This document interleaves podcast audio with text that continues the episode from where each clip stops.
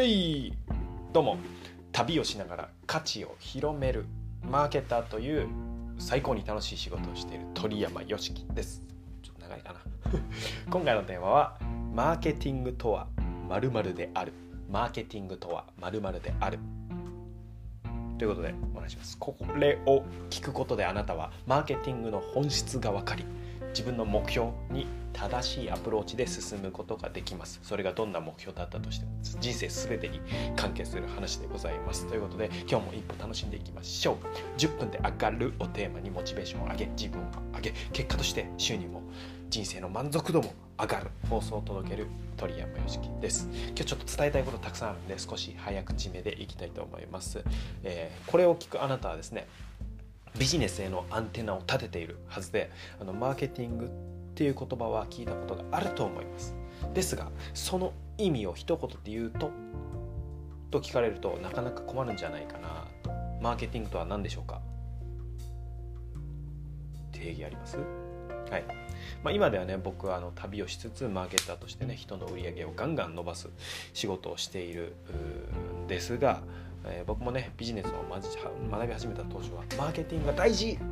と思いながら、まあ、その本質がよく分からなくてさまよっていたんですね、うん、でマーケティングが大事であることは間違いありません。なぜなら就活にしても恋愛にしても家族にしても人生全てにマーケティングは関係あるからです。言い切っていいです。でこれどういうこととどう関係があるのと思うと思いますのでマーケティングの定義に入っていきましょう。はい、ちなみに日本では「もしドラ」えー、っていう、まあ、もしも、えー、高校野球部の女子マネージャーがドラッカーのマネジメントの本を読んだらあだったと思うんですけど「もしドラ」で有名になったドラッカーですね。ドラッカーという、えーまあ、マネジメントの対価がいましてその彼のマーケティングの定義はですねセールスを不要にするもの。です。セールスを不要にするもの。これいい感じです。はい。まあセールス売るってことですね。販売。この売り込みを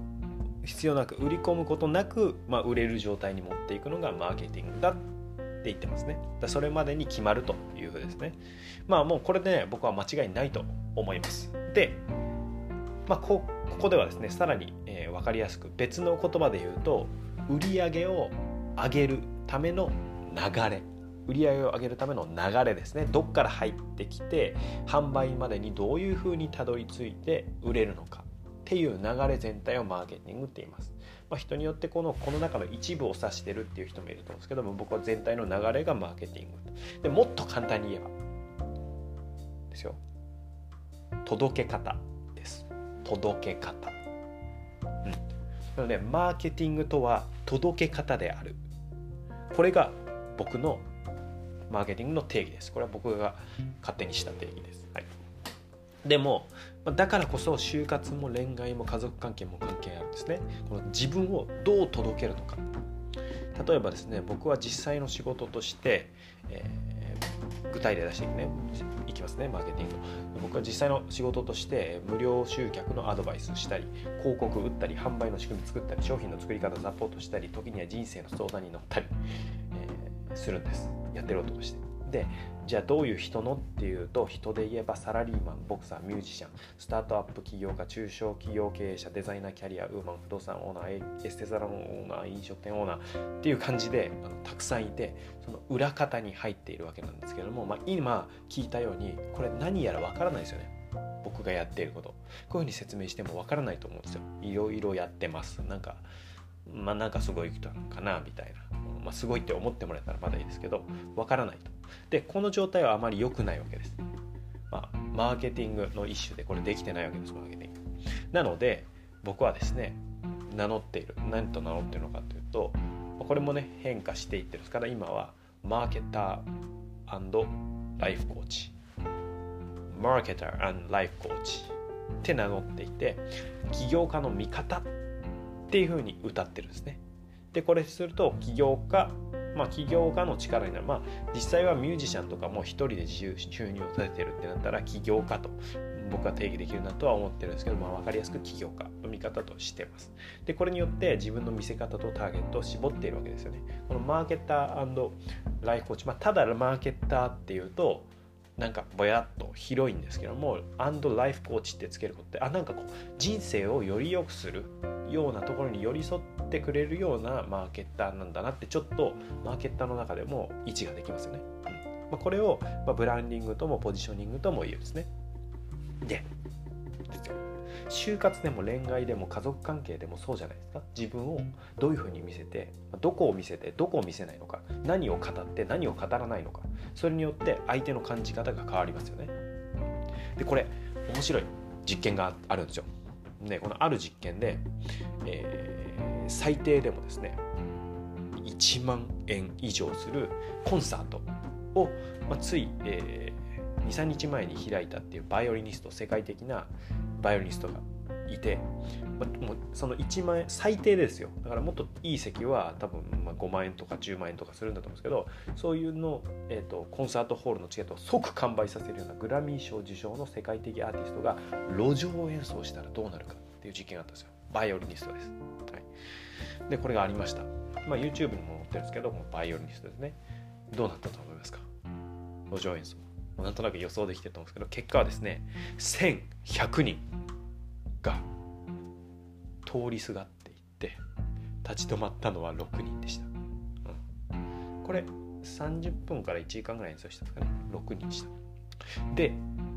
最もじっくり聞いてたのは、まあ、10歳ぐらいの少年だった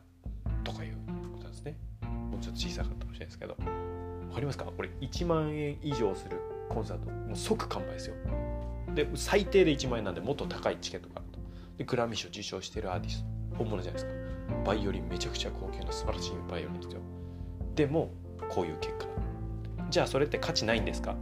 価値なくないですね。価値あるもの証明されてるじゃないですか。でこういうふうに価値があるものも全く同じものなのに、まあ、路上演奏って駅構内で演奏してるんですけど届け方を間違えると価値を感じてもらえません。これってもったいなくないですか、でこれもったいないっていうその届け方を設計するのがマーケティングなんですよ。